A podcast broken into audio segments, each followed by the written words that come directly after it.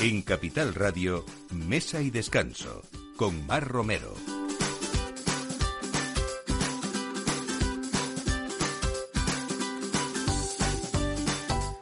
Buenos días, eh, domingo y casi ustedes estarán pensando que les van a tocar la lotería, ¿no? Pues eso es lo que pensamos todos y lo que les deseamos desde aquí también y sobre todo preparando esas mesas especiales que ya muy cerquita está esa cena de Nochebuena en la que, bueno, buscamos también vinos especiales, platos especiales y lugares tan especiales como de los que hoy vamos a hablar también. Hoy está con nosotros Verónica García, que es la directora de los dos relés que hay en Madrid en la capital, el Hotel Heritage y el Hotel Orfila.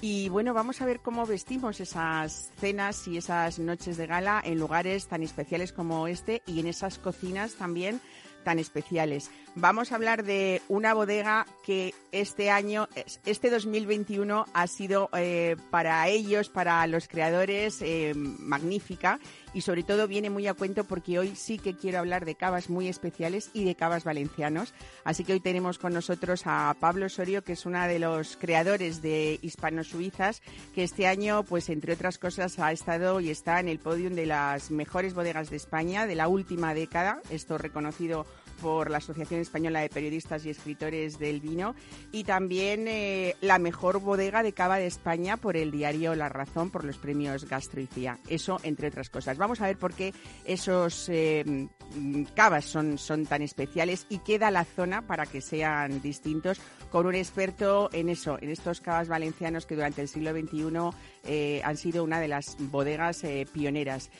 vamos a hablar también de esa apertura navideña que ha sido la Galería Canalejas, eh, desprendiendo lujo en Madrid y sobre todo en una zona preciosa y una manzana que se ha convertido pues en un paseo navideño para todos los que visitan la capital. Y hablaremos también de guías gastronómicas y de esas puntuaciones de algunos expertos como Andrés Proensa, que nos acompaña siempre a menudo, cada dos o tres meses cuando publica su revista. Hoy le pillamos de viaje, pero vamos a intentar eh, hacer un huequito para hablar de esa guía que cumple 20 años, está en el 20 aniversario y en esta ocasión solo un vino ha, tenido los 100 puntos en esta guía Proensa eh, de vinos extraordinarios. Así que todo esto a partir de ahora con Alberto Coca en la realización y quien les habla, Mar Romero. Bienvenidos a Mesa y Descanso.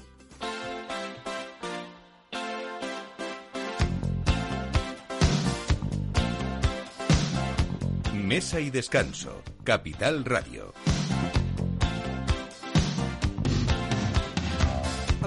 Walks down the street, he says, Why am I soft in the middle now? Why am I soft in the middle? The rest of my life is so hard. I need a photo opportunity. I want a shot of redemption. Don't want to end up a cartoon in a cartoon graveyard. Bone digger, bone digger, dogs in the moonlight. Far away, my well-lit door. Mr. Beer Belly, Beer Belly, get these mutts away from me, you know. I don't find this stuff amusing anymore. Bueno, estamos en una de las épocas eh, pues más bonitas y más alegres del año y desde luego más especiales. Y en esa Navidad los hoteles Orfila y Heritas Madrid eh, son además, como les digo, las, los únicos hoteles de la capital pertenecientes a esa asociación francesa que es Relais Chateau, prestigiosísima. Y sobre todo Verónica García, buenos días, bienvenida todos distintos, ¿no? Que es lo más bonito. Sí, hola Mar, ¿qué tal? Bueno, pues muchas gracias por recibirme aquí. Es un honor estar con vosotros. Pues sí, Relais Chateau es una asociación de hoteles boutiques donde intentamos, bueno, representar un poco el sitio donde estamos. Cuidamos mucho la gastronomía, eh, todo la la economía local también, buscamos el kilómetro cero, el productor de, de la zona y, a la vez, bueno, todo pues siempre con un muy personal, con un gusto exquisito. Nosotros eh, dentro de, nuestros hoteles nos distinguimos porque son edificios históricos, están decorados con antigüedades. Intentamos lo que es recrear pues un palacete del siglo XIX, que es cuando se construyó el Hotel Orfila y es su origen. ¿no? Era un palacete familiar. Una de las cosas más bonitas que creo que a todo el mundo eh, pone de acuerdo es eh, esa terraza del Orfila, ¿no? Que es eh, como, como un paisaje veneciano casi, ¿no? La verdad es que sí, el patio parece increíble, como detrás de la calle Génova, ¿no? En mitad de Madrid, al lado de la Plaza de Colonia, hay un jardín interior que se respira una paz y una tranquilidad como si, no, si estuviéramos fuera, ¿no? Una de las cosas más bonitas que habéis hecho últimamente, Verónica, es que poder disfrutar de ese patio tan especial, no solamente en las noches de verano, sino todos los días del año, ¿no? Claro, ahora como hay mm, cada vez más demanda de, de comer y cenar al aire libre todos los meses del año, bueno, pues hemos acondicionado la terraza con setas, con toldos, con, con mamparas, pero todo muy bonito y en la línea elegante del hotel para que se pueda disfrutar todo el año. Bueno, hay algo que es, eh, yo creo que, que vosotros eh, es la filosofía no solamente de, esta asociación francesa de Relais sino vuestra, y es que los huéspedes eh, bueno, no es un hotel mmm, como entendemos un hotel de negocios ni un hotel de una cadena, sino que uno se sienta como si verdaderamente en los días en los que está disfrutando, está disfrutando de su casa, ¿no? De una casa muy especial, además. Eh, eso es lo que intentamos y nosotros les llamamos nuestros invitados, ¿no? A, a, a, los clientes. Intentamos, bueno, pues que disfruten mucho, que conozcan la ciudad, contarles los pequeños rincones secretos, eh, los restaurantes que no están llenos de turistas. O sea, lo hacemos como si fuera un amigo que viniera a nuestra casa y, viniera a conocer o a disfrutar de Madrid. Bueno, vamos a hablar de esas noches tan especiales. La primera que nos espera, la de Nochebuena, y por supuesto la de Nochevieja, que siempre es donde verdaderamente uno busca pues el lujo eh, y sobre todo también en la cocina. Y para eso siempre o lleváis mucho tiempo eh, contando con la colaboración de, de Mario Sandoval, eh, que además está como muy cerquita, su casa, Coque, y vosotros. Y, y, bueno, siempre esa, ese sello de, de, de, Coque ha sido importante también en, en el Hotel Orfila y en el Heritage, ¿no? Eh, sí, nosotros ya llevamos bastantes años colaborando con Mario Sandoval. La verdad que, bueno, ya le conoces tú, es una, un gran profesional eh, nos diseña todos los menús, las cartas, los platos, por supuesto, el menú de Nochevieja, de Nochebuena. Y como estamos tan cerca, pues es, un trato muy diario y viene mucho y nosotros vamos y, y, cuida cada detalle y nos da una seguridad ¿no? de calidad. De, de éxito garantizado y de, y de lujo. Eh, Verónica, entiendo que una de las cosas que no va a poder faltar en alguna de las noches es precisamente ese cochinillo, ¿no? De, de Mario. Sí, sí, efectivamente. Lo tenemos en, en, la, en la noche de, de Nochevieja, ¿eh? como un guiño lo que te decía un poco a la cocina tradicional española y como sabes es la base de, del restaurante Coque porque los padres de, de, Mario y de sus hermanos dueños de ahora del restaurante con dos estrellas Michelin eh, sus padres tenían un asador de cochinillos, ¿no? Y fue uh -huh. como ellos empezaron. Entonces, la verdad que ellos hacen gala de sus orígenes madrileños, muy madrileños, y, y, nunca olvidan el cochinillo en sus menús. Bueno, tú que eres una persona, lógicamente, como directora de la casa, que supervisa absolutamente todo, hay una de las cosas más bonitas que uno puede vivir en el Orfila y en el Heritas, es la decoración de esas mesas navideñas, ¿no? ¿Cómo lo hacéis? Porque hay cosas como muy personales que incluso se repiten porque tú quieres que se haga así cada año, ¿no? Sí, sí, nosotros tenemos pues una decoración, intentamos muy clásica, porque es un poco el estilo del hotel, ¿no? En rojos, dorados eh, con centros, tenemos el árbol, toda la fachada con guirnaldas. Todo esto nos lo hace Búcaro, que es una floristería también muy uh -huh. clásica de Madrid. Y, y, y, luego cada mesa la ponemos porque tenemos candelabros de plata antiguos también. Y, y, vamos como haciendo combinaciones. Unas mesas, claro, según el tamaño, pues quedan más bonito con dos candelabros o con un centro, o con un centro y dos candelabros. Y... Bueno, yo te he nombrado el plato más clásico porque había que nombrar el cochinillo siendo sí. Mario Sandoval quien se ocupa de estas cenas especiales, pero cuéntanos un poco cómo va a ser eh, la de la de Nochebuena. Supongo que estáis ya a tres días, imagino, ocupadísimo todo todo el Hotel Orfila, ¿no? Y el Heritage, sí. no sé. Pues la verdad que para la cena de Nochebuena el Hotel Orfila está, está completo, ya no queda sitio. Para Heritage nos queda algún sitio todavía. Y bueno, es una cena deliciosa. Yo veo que cada vez es hay más familias que quieren disfrutar de un día especial, de pasarlo bien, de no tener que trabajar, de, de probar cosas únicas, ¿no? Y, y, para ello, bueno, pues tenemos un tartar de gamba roja, culán de setas, todo con eh, con champán, con vino tinto muga.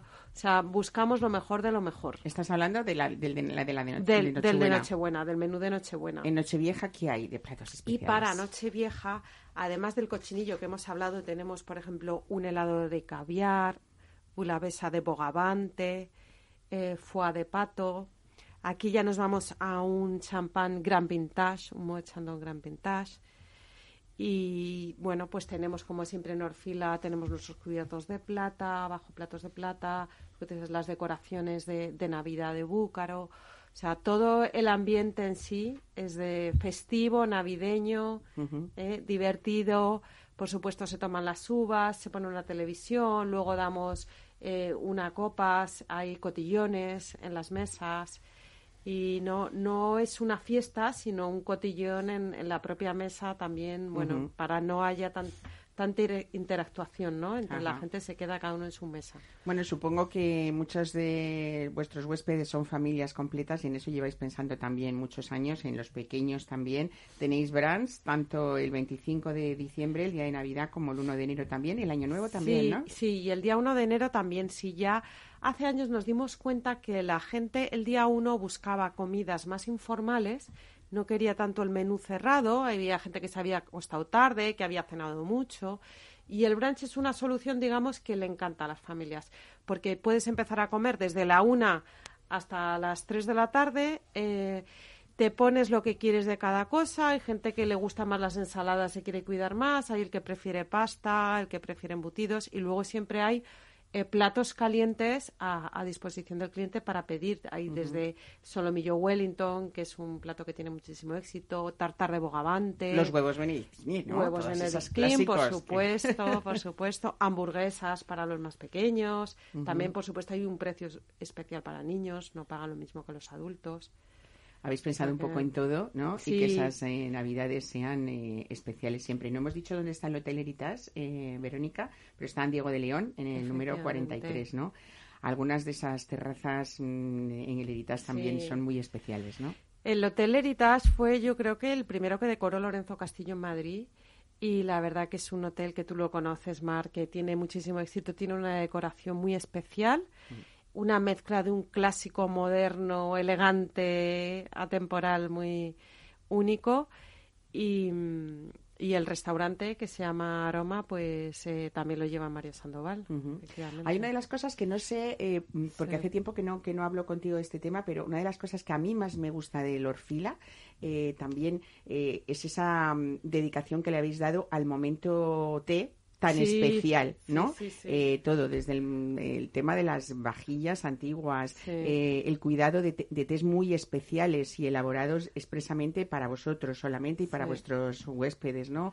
Cuéntanos un poco porque tiene ese momento del té amigos o de té amigas, pero, pero que tiene muchísimo protocolo también y yo creo que, bueno, es algo muy bonito de vivir eh, para quien eh, quiera acercarse, aunque no sea el huésped de, de, de Lorfila, supongo, ¿no? Sí, y de hecho tenemos todas las tardes eh, gente que viene de Madrid a, disfrutar del té.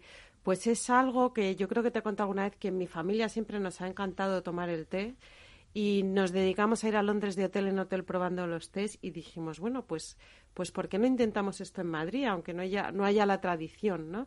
Y a la vez conocimos a Beatriz Parreño, que ella es una especialista en té, ella se va todos los años a, India, porque ya su abuelo importaba cosas de India, de ahí viene, o sea, todo tiene su historia detrás.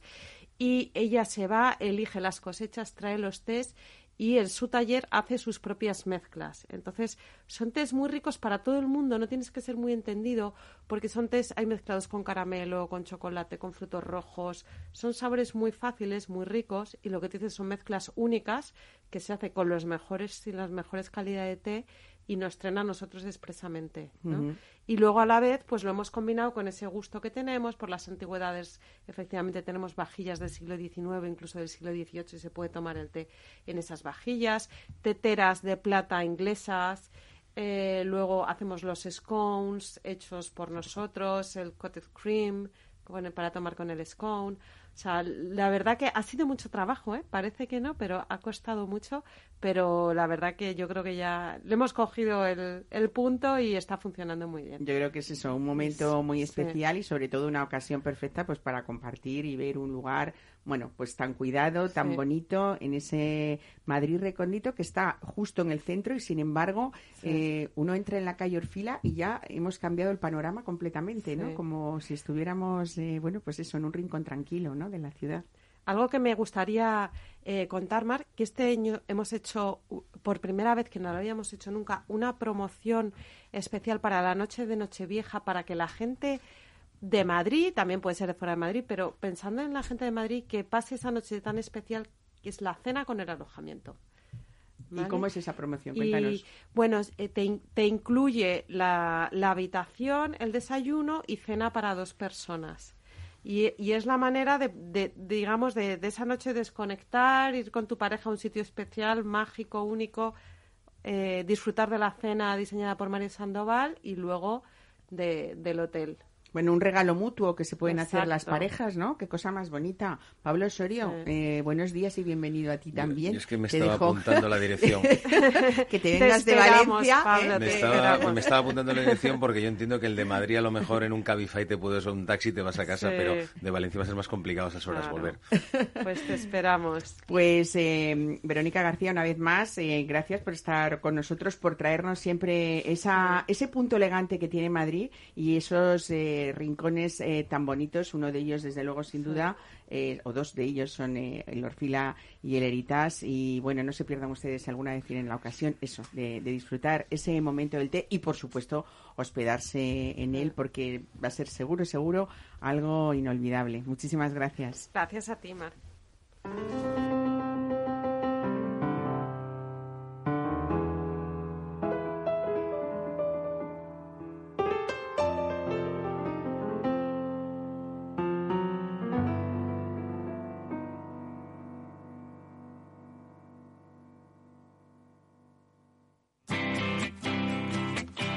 Mesa y Descanso, Capital Radio.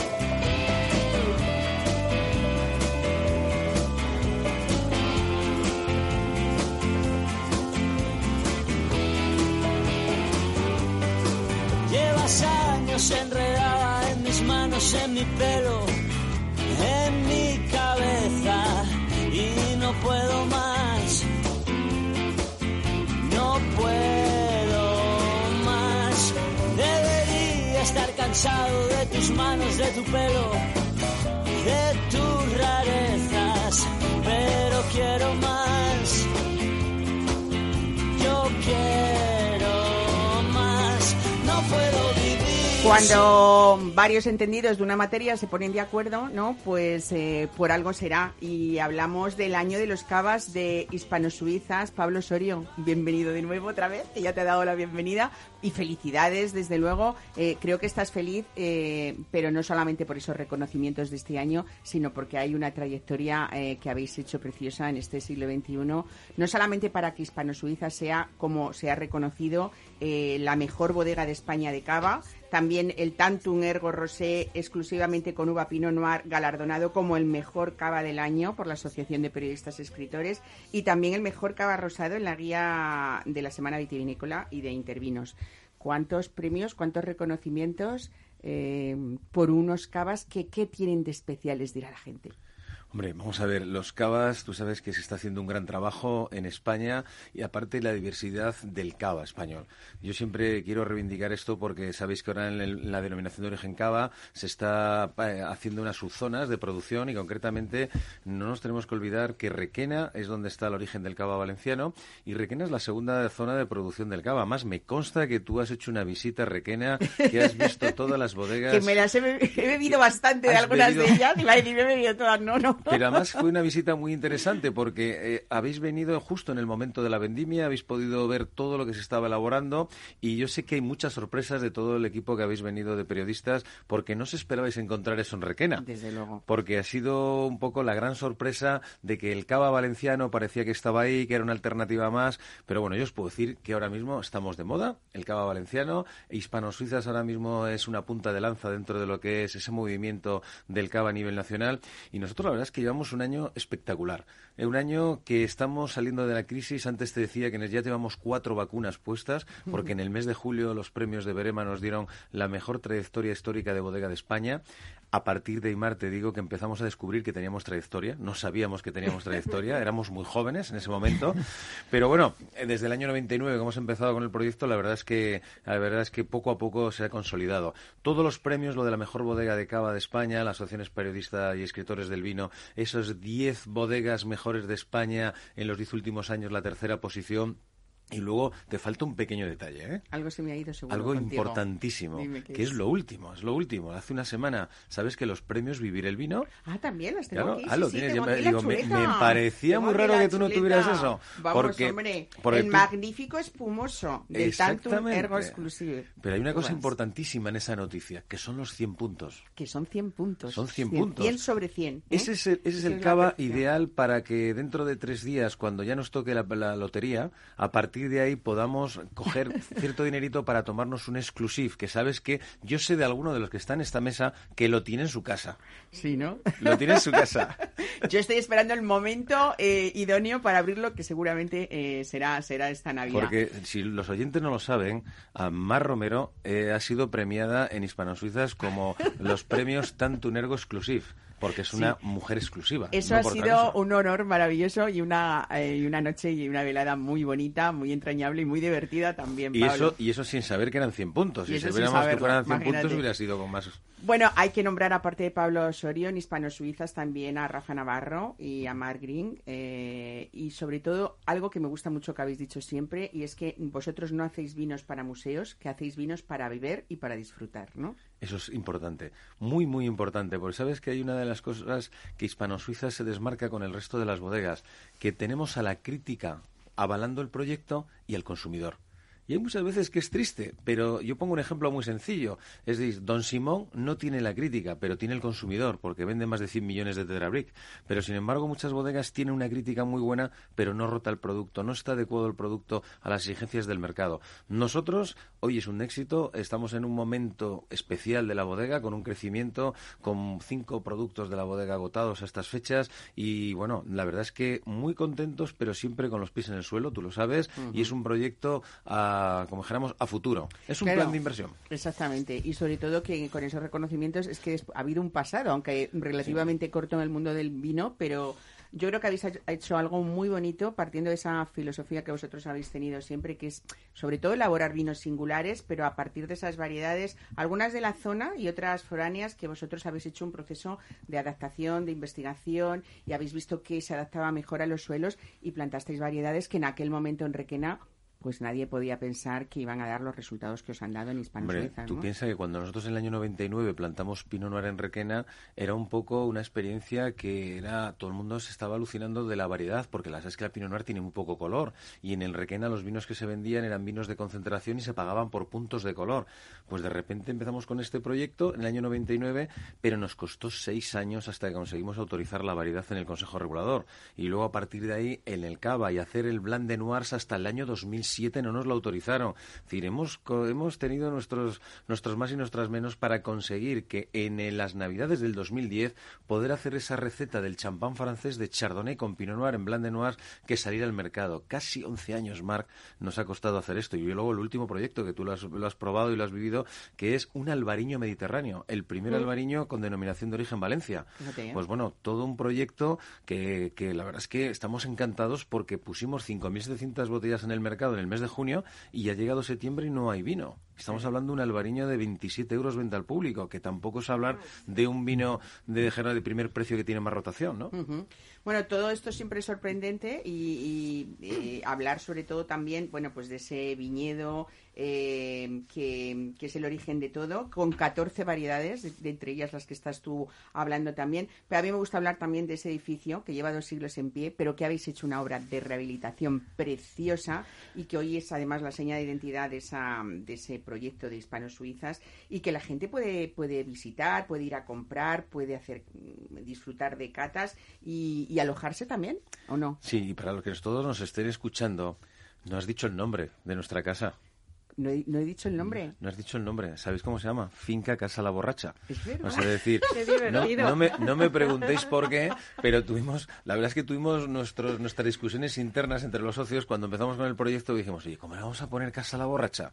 Pero es que las escrituras de 1905 del Ayuntamiento de Requena nos ubicaban en lo que era todo lo que es la, la casa donde estaba la bodega y se llamaba Casa La Borracha. Y dijimos, oye, pues se llama así, así hay que, hay que dejarlo. Y tenemos un vino que es de la variedad Bobal, que sabéis que es la variedad autóctona de nuestra zona, que es el homenaje a Finca Casa La Borracha. Bueno, es que hay que decir que todos los vinos que, que tenéis eh, estáis en tres denominaciones de origen, no solamente en el de Cava, sino también en, en la denominación de origen de, de Valencia. Por cierto, eh, recién estrenados eh, presidente y amigo común que vamos a nombrarle. Un gran presidente, ¿eh? un gran un presidente. gran presidente, un gran periodista y un gran amigo que es eh, Salvador Y una gran persona y una grandísima sí, sí, persona. sí.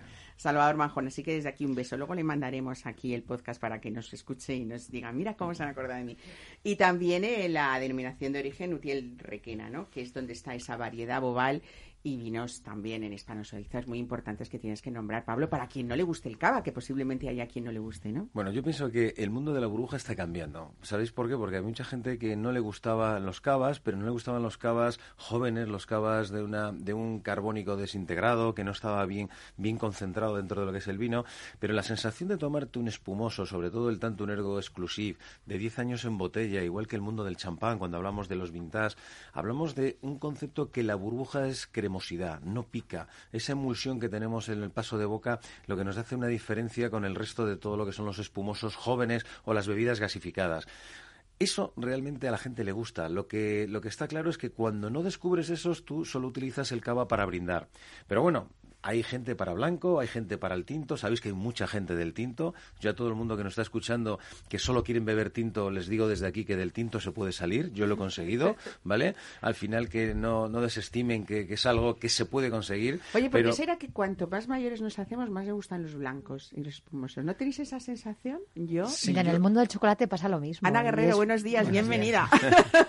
Porque necesitamos más, más suavidad, porque hemos pasado la, la etapa de soy un hombre grande o soy una mujer explosiva y entonces yo creo que la tranquilidad llega y, es el momento de las de los de las materias primas que no tienen que exhibirse, ¿no? De alguna manera, o que no tienen que, que pegar un estallido, sino que podemos... No, hay una parte más social sutil. Hay ¿no? una parte social ahí también que en el mundo del tinto parece que si tú bebes un tinto y bebes un tinto de cierto nivel, que a partir de ahí ya eres alguien importante. Bebes antiguamente, hace 10, 10 15 años en España, nadie se tomaba un vino blanco en una carta a 30 euros. Y porque el poder de las mujeres, que está subiendo como la espuma, también yo, yo estoy hace... preocupado incluso. No te preocupes, Le veo yo muy preocupado a Pablo Osorio con eso. no te preocupes si somos mansas. Bueno, Eh, hay que decir también, Pablo, hablando por supuesto de quien les guste los tintos, y hay que hablar de esa bobal y de, y de vuestro vino, Bobos, no se nos puede olvidar a nadie, ¿eh? y además esa botella tan especial también. Yo creo que habéis también roto mm, prejuicios en esa zona y sobre, y sobre todo con variedades como esta, que salvo para los más cercanos, a lo mejor es una variedad no tan conocida, ¿no? Bueno, vamos a ver. Hay que eh, poner en contexto la variedad bobal. Hoy en España es la tercera variedad más plantada en todo el territorio español, con aproximadamente unas 65.000 hectáreas de, de- de plantación de bobal. Piensa que es el- el- la, la dimensión de la Rioja entera de bobal. Para que tengáis una idea. Entonces, ¿qué pasa? Que es una variedad desconocida. Es una variedad que se estaba trabajando para vinos de mesa, vinos de primer precio, donde se buscaba el color por encima de todo, no se buscaba la elegancia, ni la concentración, ni hacer vinos di- directamente a la botella. Eran vinos para mezcla. Nosotros que tuvimos claro que había que potenciar esa variedad, viñedos de más de 80 años, que eran los que estaban al lado de Finca Casa La Borracha, y eh, nos pusimos a trabajar. Pero, Marc, hasta el año 2011, nosotros no tuvimos claro sacar un bobal con el sello hispano-suiza, es decir, porque el sello hispano-suiza tiene que ser siempre la calidad absoluta. Empezamos a la primera elaboración en el 6, hasta el 11 no lo conseguimos. Es una variedad compleja, es una variedad que es, yo siempre digo que es una variedad salvaje, lo tiene todo, pero hay que domarla y hay que saberla interpretar. Entonces, hoy en día podemos estar orgullosos de que nuestro Bobos, que para los que nos estáis escuchando dirá, ¿cómo? ¿Por qué le llaman Bobos? Bueno, Bobos es una de las sinonimias que tiene la variedad bobal. Tiene diferentes sinonimias, tinto de requena, rajero, raquero, requení, aprovechón o bobos. En este caso hemos utilizado una, una sinonimia diferente porque queríamos hacer ese bobal diferente. Ujú. Yo creo que en realidad todos vuestros vinos, yo creo que son todos distintos, pero además muy entendibles por el cliente y además siempre habéis buscado, Pablo, que sean precios razonables para que la gente disfrute en todos los sentidos de vuestros vinos hoy, y de... hoy en día la gama de 25 euros, venta al público, 23, 25 euros, que es donde nos movemos nosotros en el- lo que es la entrada de producto, es algo que está muy asumido. Es decir, hoy en día el mundo del vino ha cambiado. Bebemos cada vez menos vino, eso es un problema. Antiguamente bebíamos una botella de vino todos los días, siete botellas de vino a la semana, para que me entendáis, un euro, siete euros a la semana. Y hoy que bebemos 20 euros, pero lo bebemos solo el sábado. Entonces hemos bajado de siete botellas, hemos bajado a una. En valor, hemos crecido una barbaridad, casi por tres. Pero tenemos un problema. España tiene 45, 50 millones de hectolitros, exportamos Nos ve- sobra vino. 26 millones y solo consumimos 10 millones de hectolitros en España. Mar, tenemos que beber, aunque aquí probablemente en esta mesa haya gente que lleve el cupo de los 20 litros por año ya pasado. Que haga el equilibrio. pero necesitamos Haga la más- media, ¿no? Necesitamos más gente, media. más gente que venga al mundo del disfrute vino. del vino, que beba responsablemente, por supuesto, siempre, pero desde luego, eh, pues eso, pues di- disfrutar del vino.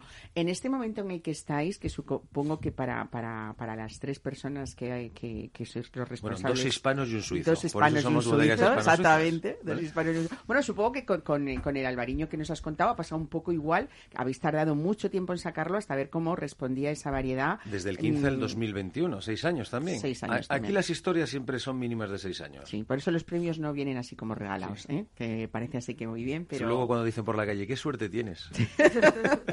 Bueno, ¿cómo, ¿cómo es el momento ya viviendo todo esto? ¿Qué, qué espera, o sea, qué, eh, qué, qué nos espera de ver en, en Hispano Suiza? ¿O cuál es vuestro vuestro Mira, proyecto de no- continuidad? Nuestro objetivo ahora mismo en Hispano Suiza es el posicionamiento y apostar por la marca. Por ejemplo, una plaza como Madrid, Mar. Nosotros estamos ahora mismo en un 160% de ventas en Madrid. Sea, es decir, es, un, es el proyecto ahora mismo del mercado de mayor consolidación de la marca. ¿Por qué? Porque tenemos, tenemos productos únicos, somos muy fuertes en el mundo de- de- del cava. Podría decir que ahora mismo Hispano Suizas es la referencia de todo lo que se está trabajando con cavas de guarda, es decir, cavas de largo envejecimiento. Y por otro lado, en lo que es el mundo del tinto y el mundo del blanco, nosotros siempre vamos a innovar y sorprender. ¿Qué problema tiene cuando un- uno entra a un mercado que no te conoce? Cuando entras al mercado es que te tienen que probar primero. Y una vez que te prueben, a partir de ahí, intentar ver la relación calidad-precio. Cuando tú tienes marca, tienes posicionamiento en el mercado, estamos encontrando que tú llegas a cualquier restaurante, dices hispano-suizas, dices, ah, sí, o sea que ya te conocen antes de entrar. Y eso, la verdad es que es muy complicado ahí en el mundo del vino. 4.200 bodegas en España. Cada bodega ponle 6, 7 marcas.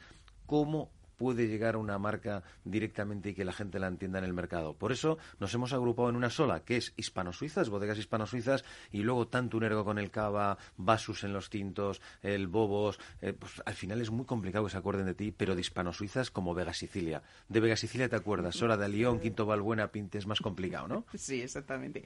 Bueno, vamos a ubicarnos también un poquito porque habrá gente que diga, es verdad que mm, eh, sobre todo en, en los últimos años ha habido un repunte o un despliegue eh, de, de, esa, de esos eh, fieles al cava valenciano por diferentes motivos a lo mejor al principio y luego es verdad que ya sí que han sido fieles por esa calidad de los vinos y podemos decir y la explicación está es que estamos en Requena, como tú decías, en esa Valencia castellana, en esa en ese lugar entre la meseta y el Mediterráneo que parece ser, y tú nos lo vas a contar, que eres un experto conocedor de la zona, de esa mm, combinación climática hace que las uvas eh, sean muy especiales también. Bueno, Incluso las variedades que se han dedicado toda la vida tradicionalmente a hacer cava en Sí, sí, ¿no? la- correcto.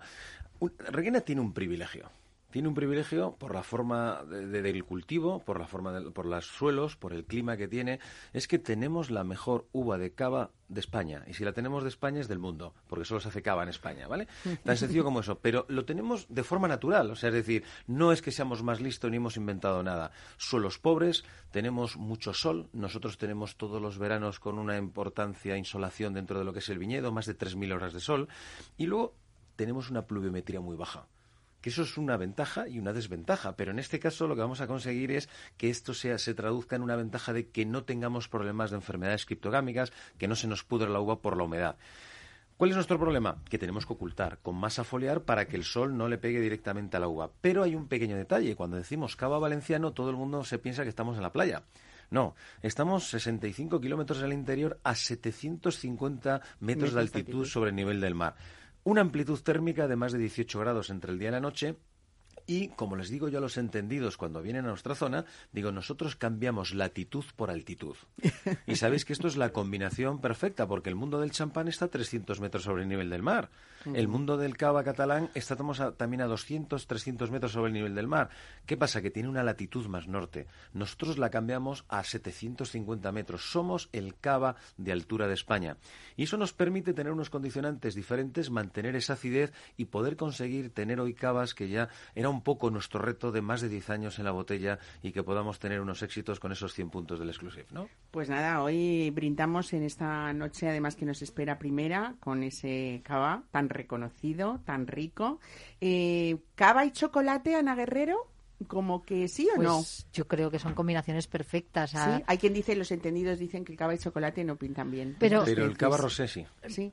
El cava rosé. iba a decir, y, y luego yo creo que también hay que acostumbrar yo creo que no estábamos acostumbrados ni a tomar grandes chocolates ni a beber mm, cavas, cavas ricos. y, y, y, la acidez es algo que, que, se combina en los dos mundos. O sea, ¿qué sería de un chocolate sin acidez?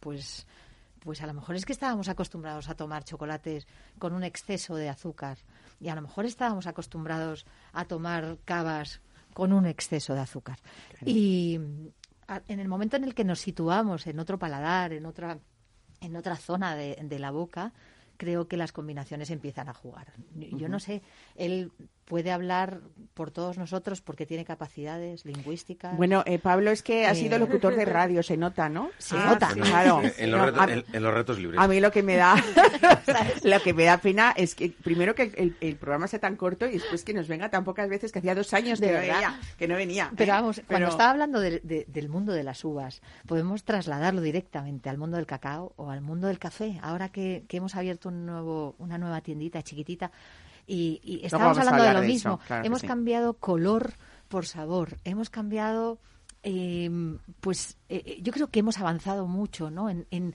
en, no tener, en el, imagínate un café en, en, España que era considerado uno de los países donde peor café se tomaba eh, de Europa, ¿no? Cómo hemos cambiado, ¿no? Cómo en estos 10 años hemos dejado de torrefactar, de necesitar cafés negros, duros. Lo que tú decías antes, ¿no? Ese tinto antes que si no no eras un hombre o si no no podías pertenecer o no sabías, ¿no? Oye, qué gozada que de repente Fíjate, podamos tener un café. El cambio ha sido tan grande que, por ejemplo, en el mundo del rosado, nosotros en el mundo del cava rosado, el cava rosado siempre ha sido barato. Más barato incluso que el blanco te vas al mundo del champán y sabéis que es lo contrario. Es todo lo contrario. Nosotros, ¿qué hemos querido hacer? Poner en valor el rosado. ¿Sabéis lo que hemos conseguido? Que hispano-suizas a día de hoy, el 62% de las ventas de nuestro cava es el cava rosado. Y creo que ahí algo... el mundo femenino ha tenido mucho que ver. O sea, nos habían ninguneado en el lado del, del, del blanco, ¿no? Nos habían tratado de... A, bueno, a la señora no, un rosado, ¿no? Blanquito.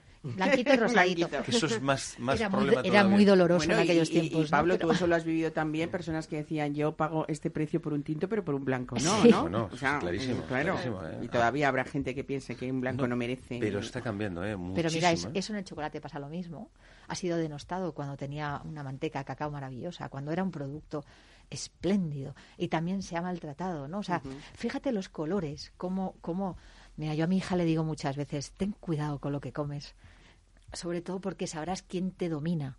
Y, y, y, eso está en la historia. Yo cuando cuento la historia del mazapán y de, y de toda la vulnerabilidad que, que supone eh, estar por debajo de un poderoso, hace que, que la alimentación tenga gran importancia. O sea, tener mucho cuidado con lo que coméis, comer lo que os guste. Poquito y bueno, Ana, ¿no? Poquito y bueno y lo que os guste, porque, porque todos los prejuicios uh -huh. suelen ser valores fácticos. Y no, no vengo aquí a hablar ni de... No, hoy vamos a hablar pero... con Ana también, eh, no solamente de esa galería Canalejas donde está la última ubicación de unos dulces maravillosos, sino que además hay que hablar de dulces porque estamos en Navidad.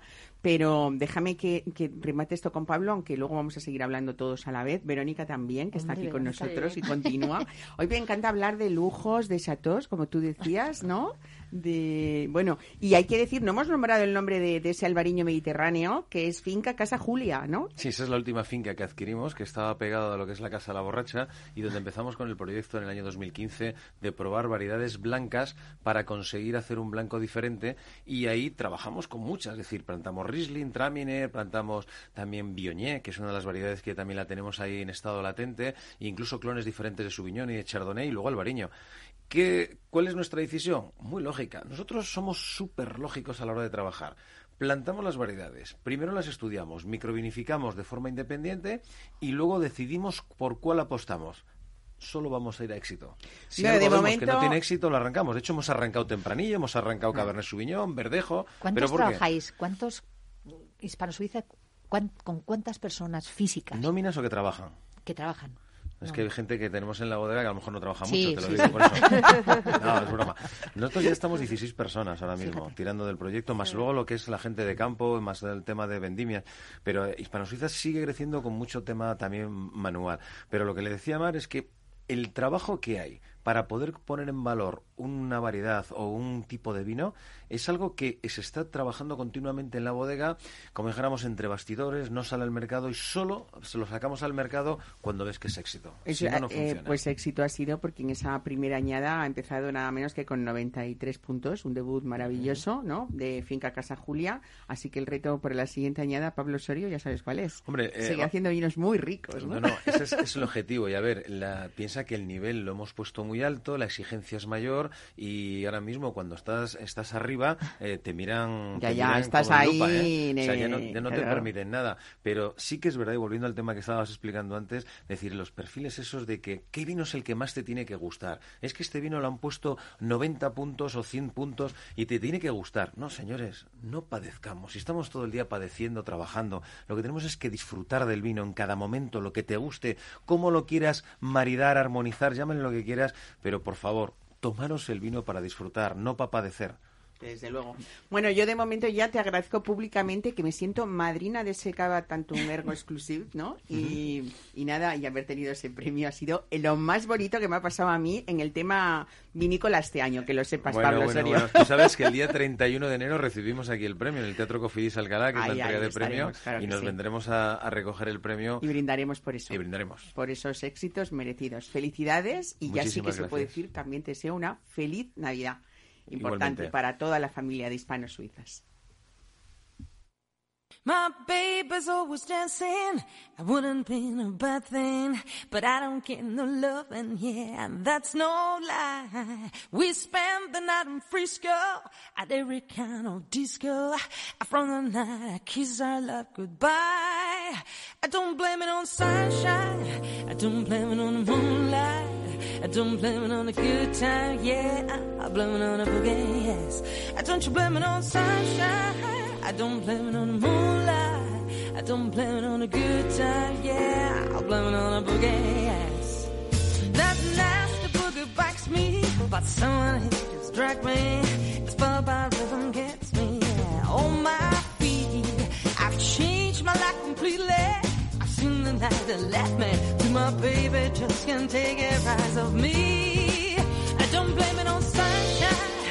I don't blame it on moonlight. I don't blame it on a good time. Yeah, I blame it on a boogie. I don't you blame it on sunshine. I don't blame it on moonlight. I don't blame it on a good time. Yeah, I blame it on a boogie. And I just can't, I just can't, and I just can't control my feet. Yeah, I just can't. I just can't, I just can't control my feet. I just can't, I just can't, and I just can't control my feet.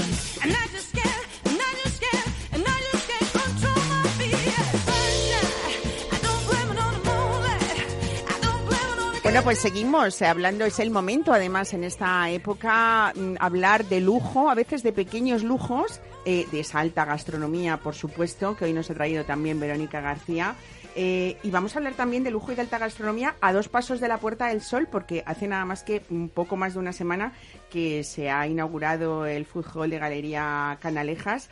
Eh, en el que no podían faltar los dulces de Ana Guerrero de San Onofre, que además se llama Sano. San o, ¿cómo es esto? ¿Qué significa? es un juego, ¿no? Es un juego de palabras. Es San O, o con la aura, con el aura ¿no? De Con los el- santos. de los santos Del San Onofre. y la O de kilómetro cero. Qué bonito. Y la O de economía circular y de lo más sagrado y del círculo sin fin y el de que siempre volvemos. O sea, dentro de, de la O hay muchas cosas. Mi hija se llama Ota, por Dios, lo más sagrado del mundo. Pero mm, dentro de la O hay muchas cosas. Kilómetro cero. Intentemos, intentemos suavizar esas distancias, intentemos llegar a pueblos, a lugares cercanos y ofrecerlos en la gran ciudad. La gran ciudad tiene un problema y es que muchas veces se piensa que bueno, pues que tiene que irse muy lejos para atraer eh, eh, esnovismos, cuando el esnovismo a lo mejor está a 60 kilómetros, ¿no?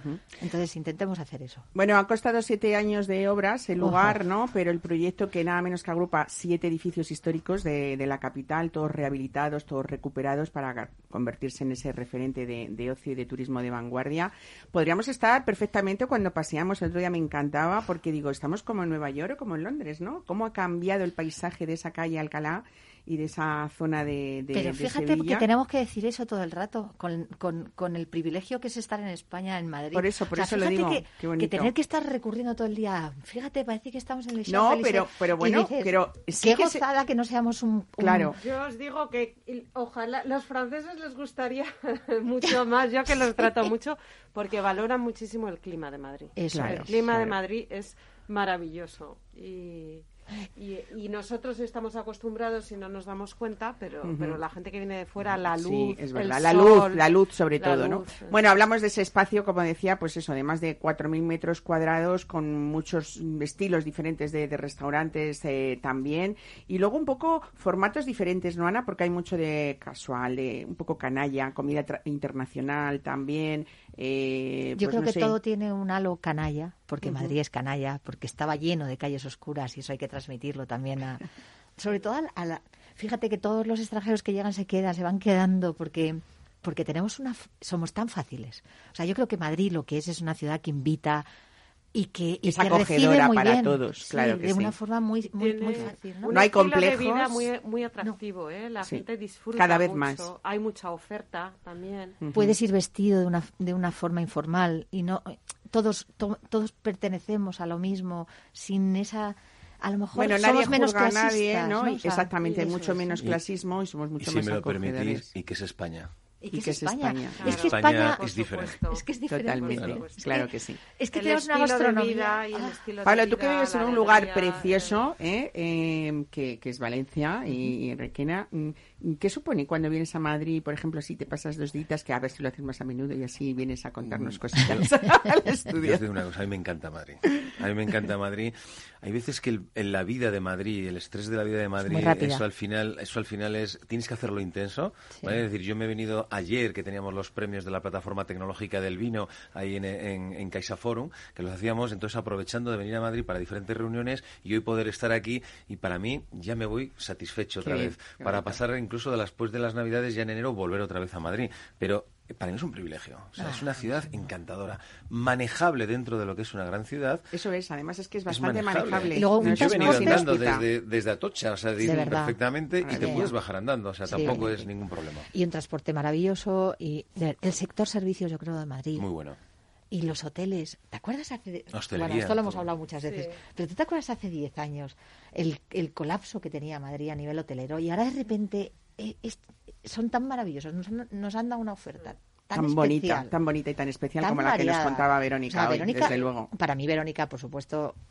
Bueno, salvada toda la vida, ¿no? Y con esa, con ese, el- a mí es que el hotel al final- Ese hotel es muy, tiene mucho es- encanto, muchísimo favor, encanto. o sea, y muchos momentos al día gracias. diferentes, para que es lo que estábamos Sí, hablando, pero ¿no? era Para disfrutar difícil, de él. era difícil hasta ahora tener un hotel como el de Verónica. El Hotel Orfila en Madrid hasta ahora era un lugar difícil, difícil de vender, de promocionar, porque estaba solita, porque estaba un poco solita. Y al final, yo, por favor, los pasteleros buenos que vengan todos, ¿no? Porque al final la competencia, la buena competencia, la genial. hermandad, la fraternidad que, que, que Claro, ofrece la claro. competencia. Son retos buena, como el de Pablo Osorio con hace que Hispano todos Suiza. nos elevemos, ¿no? De alguna forma. Y yo creo que ahora tienes varias... Y, y crea un destino turístico, es. ¿eh? Con, un, Sí. con un contenido, porque al final necesitas volumen para Claro, poder... claro. Ana, ponme el punto dulce porque ¿qué tenemos Bueno, en que estamos en? Navidad, por Claro favor. que estamos en Navidad. Tenemos todos los productos de San Onofre. También os he hablado, os he pegado un guiño al café porque tengo un hermano pequeño que, que es, bueno, estas cosas que ocurren con los mimaos, que,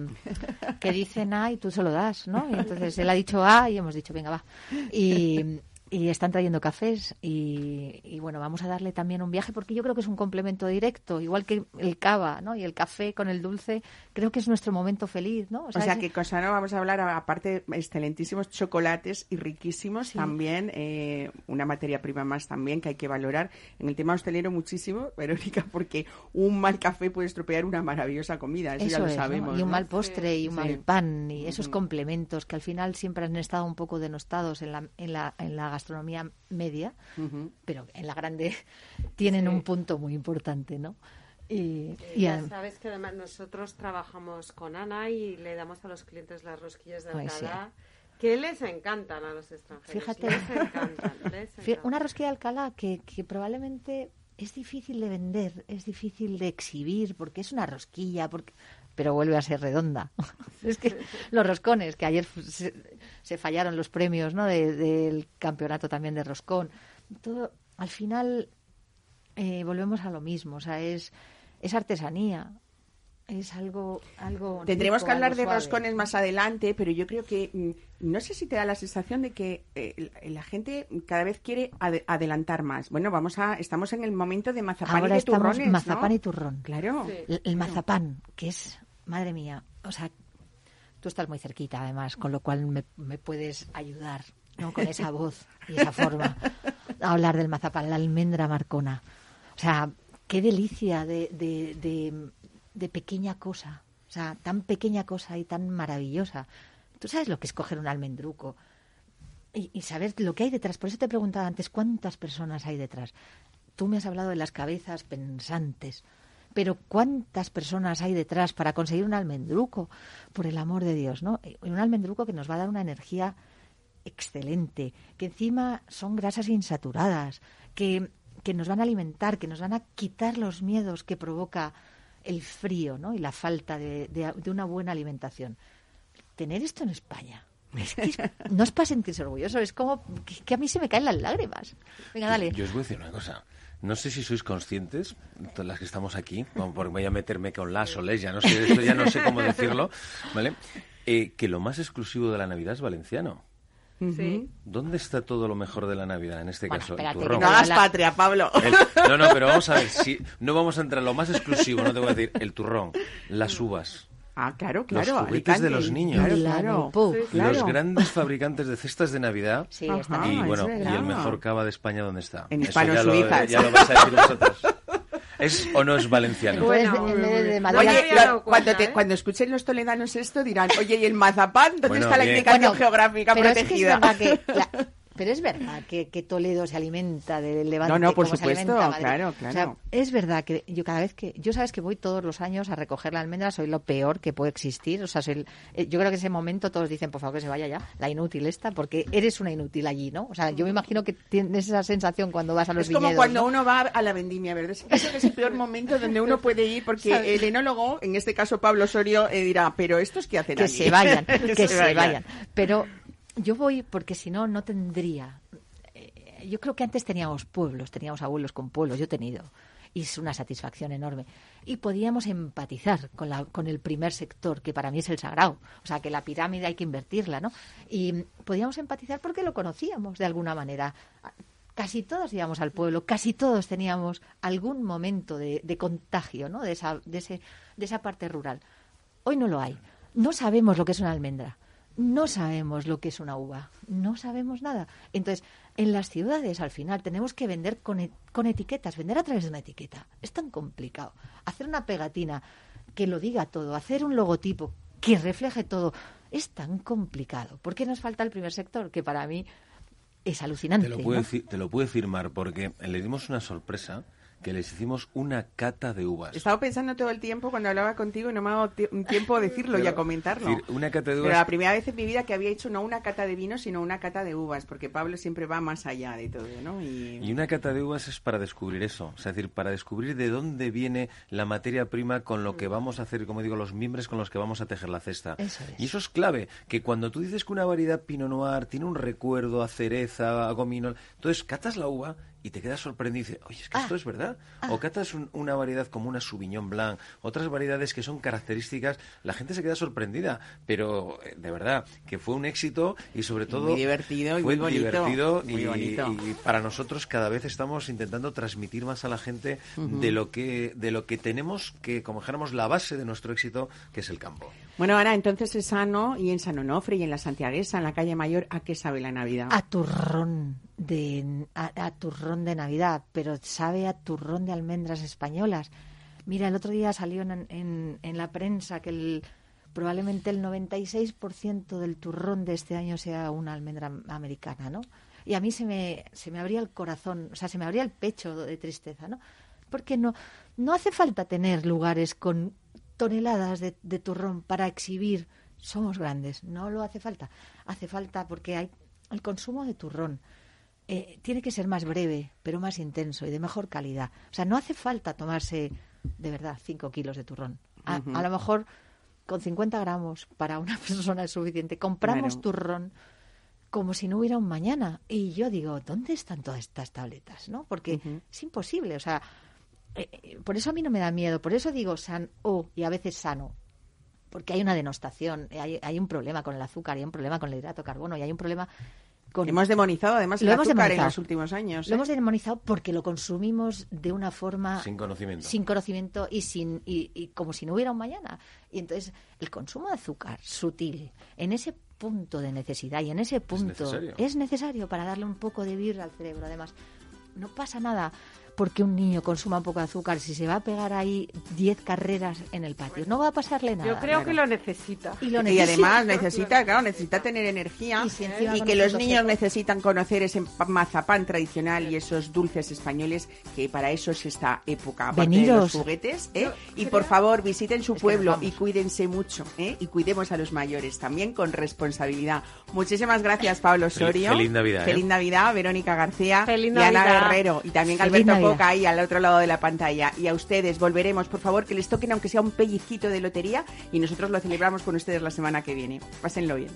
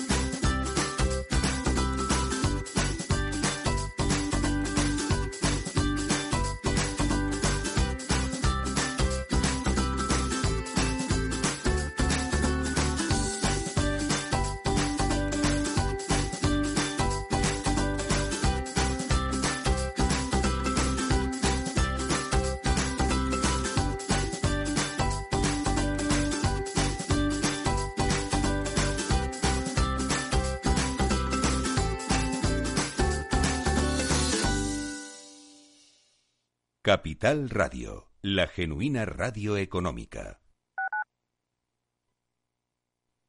En el restaurante Gaztelubides somos rigurosos con la selección del producto para crear recetas imaginativas que acompañamos de una bodega generosa y brillante y de nuestra magnífica terraza durante todo el año.